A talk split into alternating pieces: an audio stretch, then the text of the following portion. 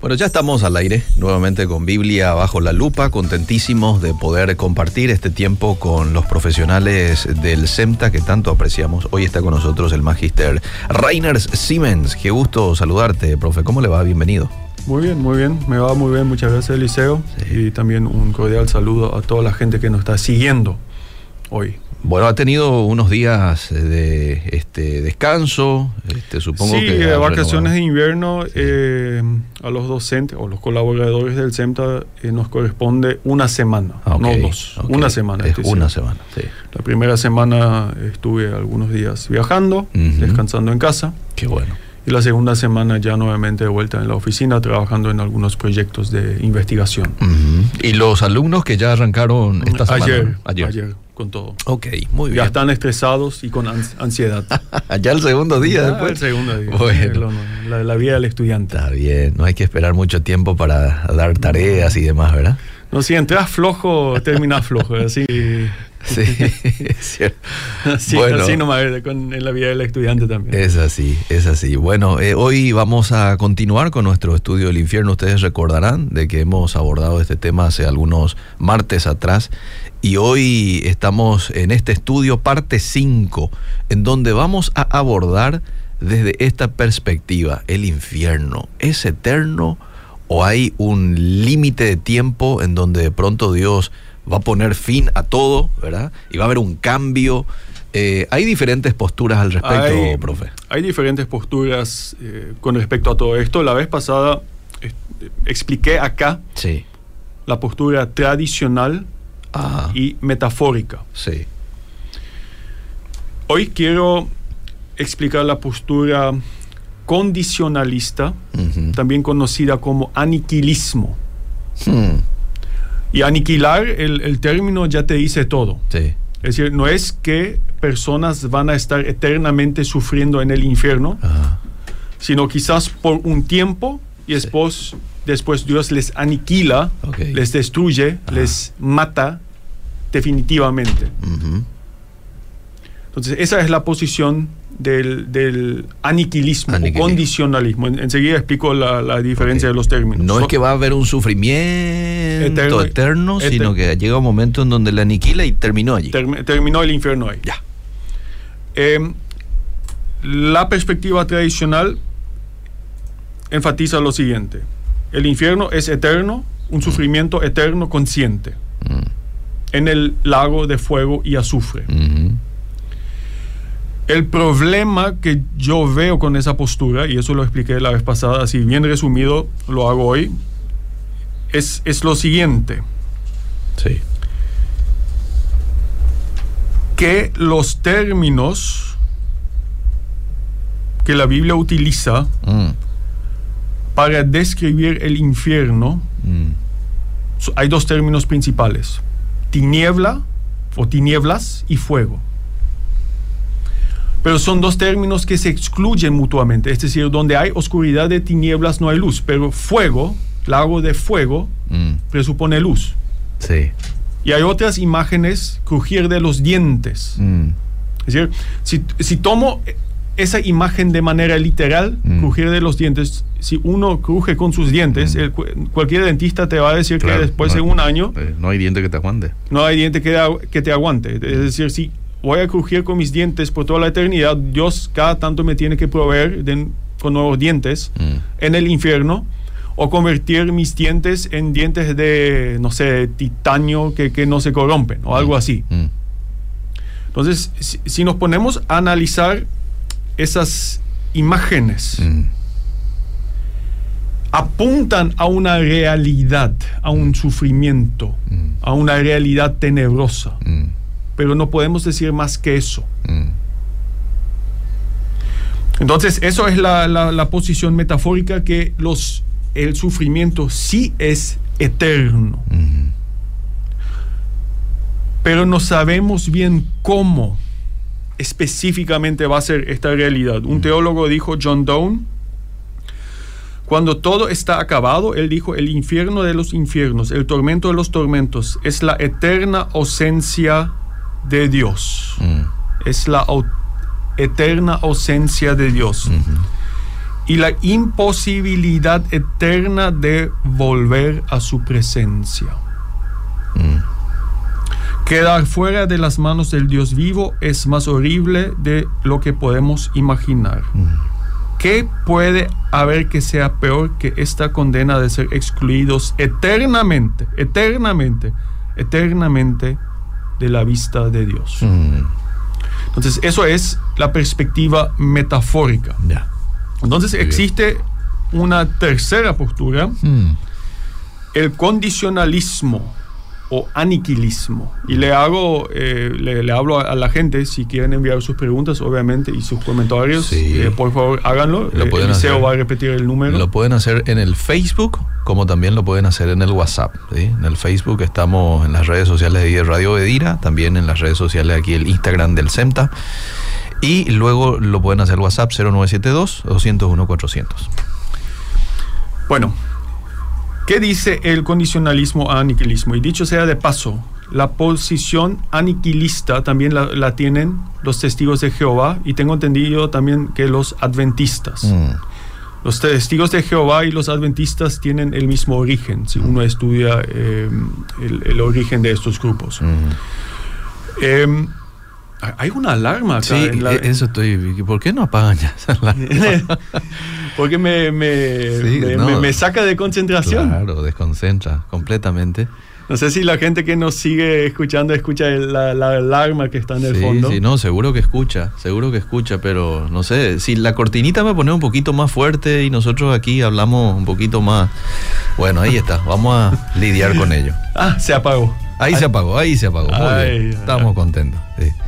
Seguimos, profe. Bueno, ahora con, con toda tranquilidad, porque ya Por me estaba desconcentrando Sí, y sí, estresando sí, eso. Sí, sí. Bueno. Eh, bueno, entonces, eh, ¿qué dice el aniquilismo? No hay sufrimiento eterno. Hmm, Dios aniquila a los impíos y a los malhechores. sí.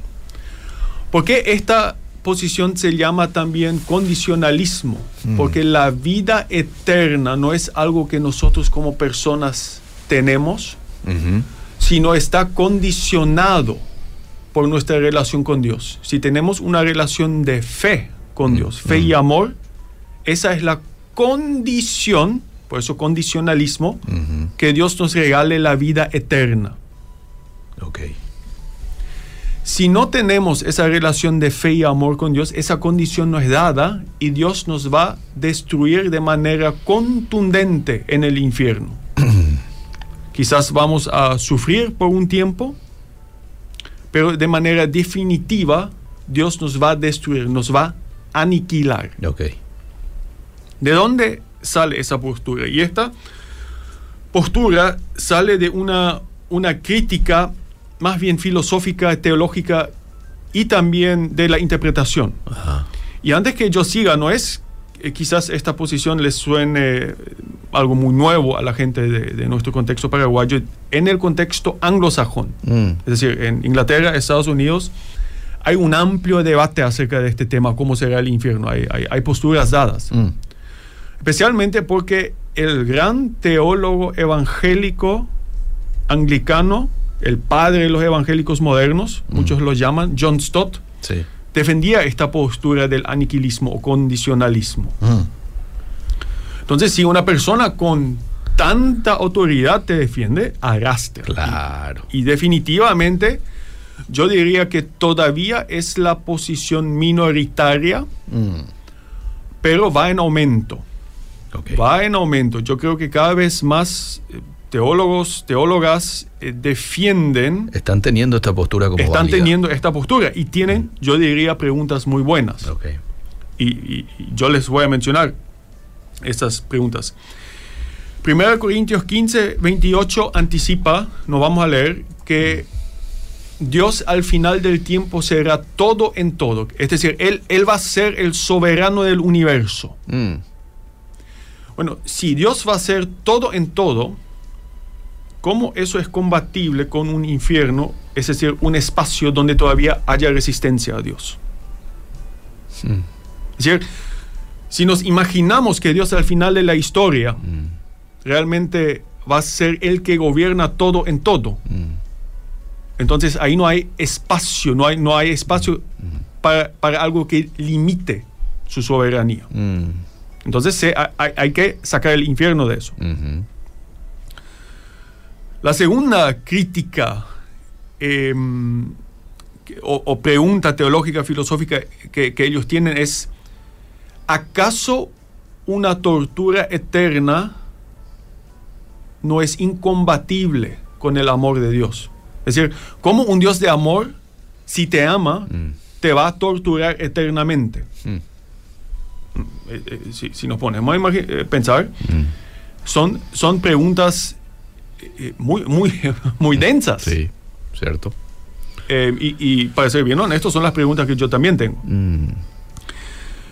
Y la tercera eh, crítica filosófica es que ellos dicen, y, y- y esto quizás sea algo muy nuevo para la gente, es que ellos dicen que la iglesia temprana, en los primeros dos, tres siglos, estuvo en un ambiente griego.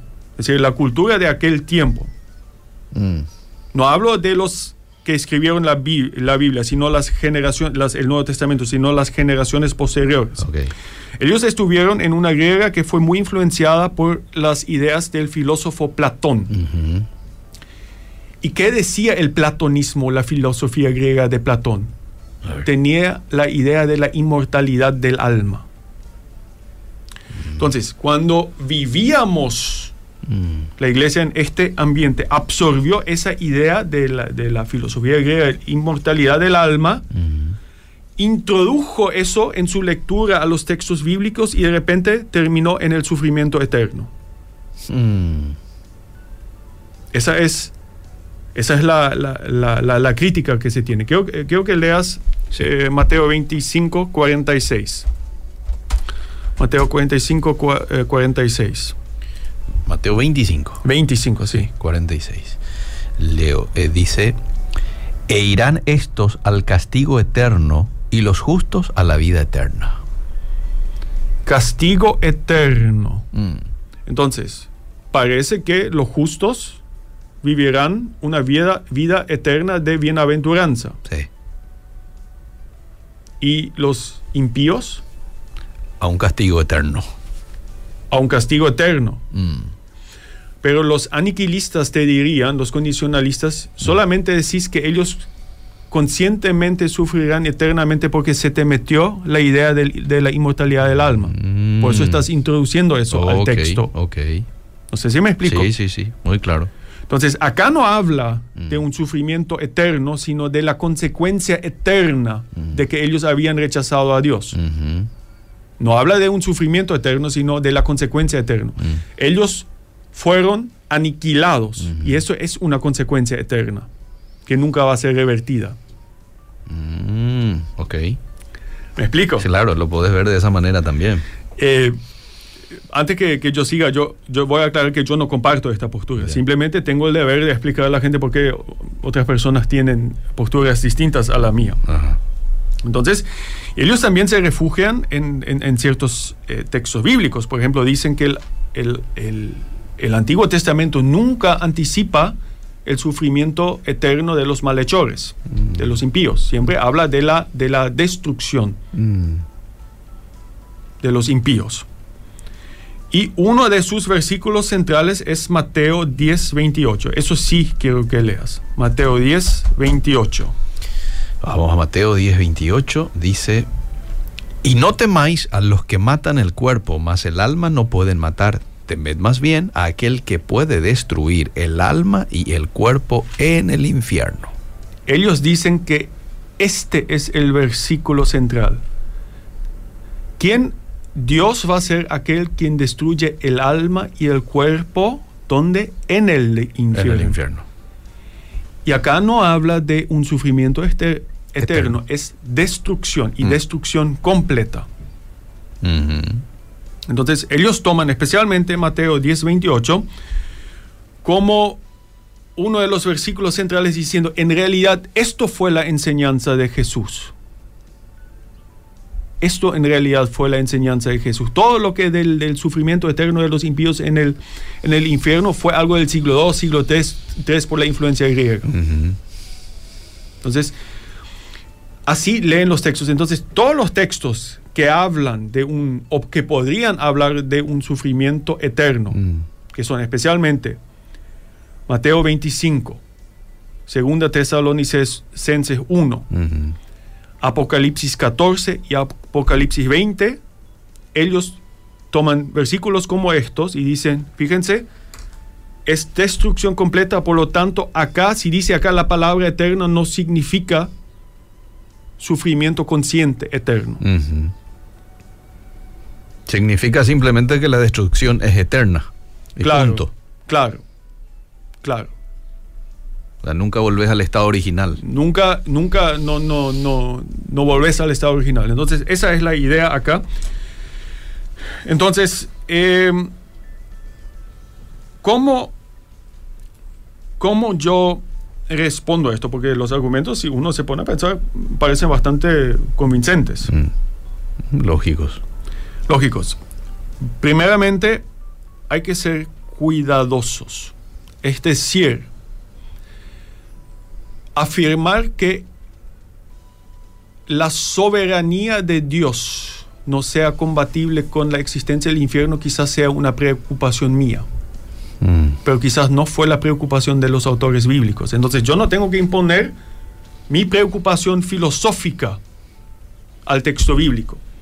O que el amor de Dios sea incompatible con el sufrimiento eterno. Quizás sea mi preocupación filosófica porque vivo hoy en una, en una sociedad para la cual es inconcebible ese tipo de ideas. Pero yo no creo que eso fue la preocupación que tuvieron los escritores del Nuevo Testamento y también sus, los primeros oyentes. Mm. Porque el judaísmo de su época, de la época de Jesús, en la gran mayoría, especialmente los fariseos, anticipaban el sufrimiento eterno en el infierno. Ok. Entonces, ellos no se preocupaban por esta idea eh, eh, diciendo, a la pucha, ¿cómo, ¿cómo es compatible si Dios al final va a gobernar todo? ¿Cómo es posible eh, la existencia del infierno? No, para ellos era, Dios va a establecer su gobierno universal uni- una vez que echa a los malhechores, a los impíos al infierno. Con Mm. eso demuestra su soberanía. Ok. Em, entonces, el mal es destinado a Gehenna, al infierno, y Ujú. eso demuestra su soberanía. Esa fue la preocupación de los judíos del primer siglo, no la pregunta moderna que yo le impongo. Tengo, tengo que ser muy Bien. Eh, cuidadoso. Lo más interesante también es que los padres apostólicos, Mm. y cuando hablo de padres apostólicos, hablo de la generación inmediatamente después de los apóstoles que escribieron el Nuevo Testamento. Ok. Nunca hay una noción Mm. ahí de un infierno limitado. Y eso es una evidencia muy importante porque ellos recibieron su enseñanza todavía de Pablo, de Pedro. Y si realmente la postura original de la iglesia hubiera sido un sufrimiento limitado en el infierno y después la aniquilación total, habría esperado rastros en sus escritos Sí. y no lo hay. Ellos también parten del sufrimiento eterno. Es más, los fariseos, los fariseos sí copiaron la idea de la inmortalidad del alma de los griegos. ¿Estás afirmando sí copiaron o sí copiaron? Sí copiaron, Ah, sí afirmando. Ok. Y por eso llegaron a la conclusión también del infierno eterno. Pero lo interesante es que Jesús nunca corrige la noción del infierno eterno. Ese es un buen punto. Nunca corrige esa noción. Mm. Eso, eso debemos aclarar bien. eh, debemos aclarar bien. Podría mencionar más cosas. Creo que, lea que leas nuevamente Mateo 10, 28. ¿Cómo no? Dice 10.28. Y no temáis a los que matan el cuerpo, mas el alma no pueden matar. Temed más bien a aquel que puede destruir el alma y el cuerpo en el infierno. Matar el alma y el cuerpo en el infierno. Este es Jesús hablando. Eso es Jesús. Entonces acá para los condicionalistas es claro, acá es aniquilación total. Mm. Pero tenemos que leer el pasaje paralelo. ¿Y cuál es el pasaje? El para pa- el- es Lucas 12, 4, 5. Lucas 12, 4, 5. Lucas 12, 4 dice, Mas os digo, amigos míos, no temáis a los que matan el cuerpo y después nada más pueden hacer. Pero os enseñaré a quién debéis temer. Temed a aquel que después de haber quitado la vida, tiene poder de echar en el infierno. Sí, os digo, a este temed. Entonces, matar aparentemente no significa aniquilación total, Hmm, sino matar significa una especie de castigo porque después serán tirados al infierno. ujú, No sé si me explico. Es decir, sí. y nuevamente quiero que leas eh, em, Mateo 25, 46. Mateo 25, 46 dice, eh, e irán estos al castigo eterno y los justos a la vida eterna. Hay un claro paralelismo entre la vida eterna en el infierno y la vida eterna en el cielo. Es decir, decir que unos serán destruidos por todas las eternidades y otros vivirán por todas las eternidades no va. El, el texto no funciona así. Hmm, Porque la idea es justamente establecer un paralelismo, es decir, una idea idéntica. Unos a la destrucción eterna, en el sentido del sufrimiento eterno, otros a la vida de bienaventuranza eterna en el cielo. Yo creo que eso también es el punto de Apocalipsis 14, 10 al 11. 14, 10 al 11. Apocalipsis 14, versículo 10 dice, Él también beberá del vino de la ira de Dios que ha sido vaciado puro en el cáliz de su ira, y será atormentado con fuego y azufre delante de los santos ángeles y del Cordero. Y el humo de su tormento sube por los siglos de los siglos. Y no tienen reposo de día ni de noche los que adoran a la bestia y a su imagen, ni nadie que reciba la marca de su nombre. Fíjate bien lo que dice. El humo de su Tormento sube por los siglos de los siglos. Entonces, ¿qué dicen los aniquilistas y condicionalistas? Tienen que, de alguna forma, meterle un límite de tiempo acá. Hmm, Pero eso es exegéticamente es imposible. hmm, Además, habla de su tormento, de los siglos por los siglos por los siglos. hmm. Eso únicamente, yo no veo otra forma.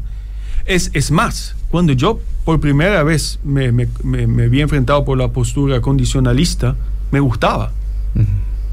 Me gustaba porque a mí me parece mucho más atractiva la idea que Dios va a destruir a los impíos que un sufrimiento eterno.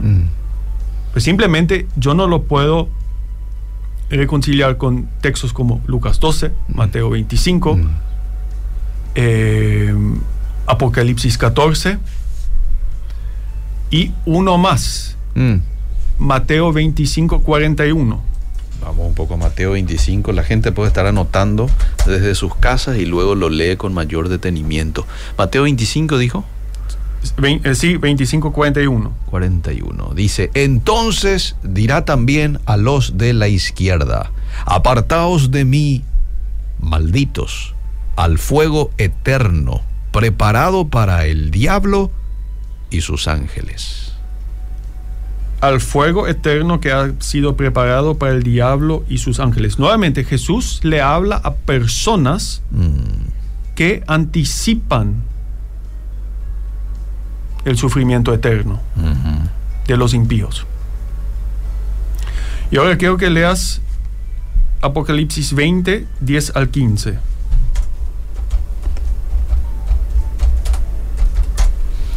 Apocalipsis 20, 10 al 15. Y el diablo que los engañaba fue lanzado en el lago de fuego y azufre donde estaban la bestia y el falso profeta y serán atormentados día y noche por los siglos de los siglos. ¿Hasta? Hasta el 15. Hasta el 15. Y vi un gran trono blanco y al que estaba sentado en él, de, delante del cual huyeron la tierra y el cielo, y ningún lugar se encontró para ellos. Y vi a los muertos, grandes y pequeños, de pie ante Dios, y los libros fueron abiertos, y otro libro fue abierto, el cual es el libro de la vida. Y fueron juzgados los muertos por las cosas que estaban escritas en los libros según sus obras. Y el mar entregó los muertos que había en él, y la muerte y el Hades entregaron los muertos que había en ellos, y fueron juzgados cada uno según sus obras. Y la muerte y el Hades fueron lanzados al lago de fuego. Esta es la muerte segunda. Y el que no se halló inscripto en el libro de la vida fue lanzado al lago de fuego. Fíjate que hay una interesante, un interesante paralelismo entre Mateo 25, 41 y Apocalipsis 20, 10 eh, al 15. Mateo 25, 41 dice que apartados a la izquierda y al fuego eterno que fue preparado para los ángeles para Satanás, y los ángeles caídos. Acá nuevamente habla del fuego, ahora lo habla, del lago de fuego, donde serán tirados em, eh, la bestia, el falso profeta. El falso profeta y Satanás y sus demonios. Entonces hay una interesante correlación entre Mateo 25 y Apocalipsis 20. Sí. Y nuevamente hay otra correlación de que los que no están escritos en el libro de la vida del Cordero, ellos también serán lanzados, lanzados al lago de fuego por todos los siglos. Sí. E, e, entonces acá nuevamente se habla a personas que esperan un sufrimiento eterno. Entonces, eh, para mí, yo respeto las dudas filosóficas que se tiene, respeto las, las dudas teológicas y todavía me quedan unos temas más para responder también a eso. Hoy no, pero en otras ocasiones. Pero desde el punto de vista de la interpretación me parece imposible. Con eso todavía no respondí a si el Dios de amor, la soberanía, suficientemente. Pero simplemente hoy, desde el punto de vista de la exégesis, de la mm. interpretación de la Biblia, no me parece factible esa interpretación, porque yo creo que los textos bíblicos, incluso cuando hablan de muerte y destrucción, no hablan de aniquilación total, sino de, de un sufrimiento eterno hmm. para los impíos y malhechores. Clarito, ¿eh? clarito. De pronto si a usted se le pasó una parte aquí de la charla, entonces puede ir a las redes sociales allí de Radio Bedira. En unos minutos más lo vamos a alzar también al podcast, ¿verdad? Va a la web de Obedira, va hasta Biblia bajo la lupa y ahí lo puede bajar a su celular, lo puede compartir con alguien y lo vuelve a escuchar todo íntegramente. Te leo dos mensajes sí. y luego estamos dando un resumen final para luego ir cerrando. Hay dos muertes ¿Podrían explicar acerca de eso? Claro. Eh, y eso es lo que acabamos de leer en el pasaje. Eh, claro, que los aniquilistas, la segunda muerte no es, digamos, espiritual, es total. Bien, eh, dice otro oyente, Mateo 25, 41, creo que en el infierno no se acaba, porque dice una parte que conscientemente, razonablemente experimentarán el fuego. Sí, y dice por los siglos de los siglos, ¿verdad? ¿Por qué no se predica sobre el infierno, profe? Yo creo que es un tema muy incómodo. Eh, no es hasta yo le admito a la gente, a mí me a mí me costó muchísimo preparar estos temas. Yo estuve creo que tres semanas leyendo, resumiendo, pues también para mis clases y eso, y, te deprime. Me, me, deprimió y, estamos simplemente en, un, en una época donde nos parece tan cruel esto, este aspecto del mensaje bíblico, que, no eh, nos gustaría ignorarlo. Mm.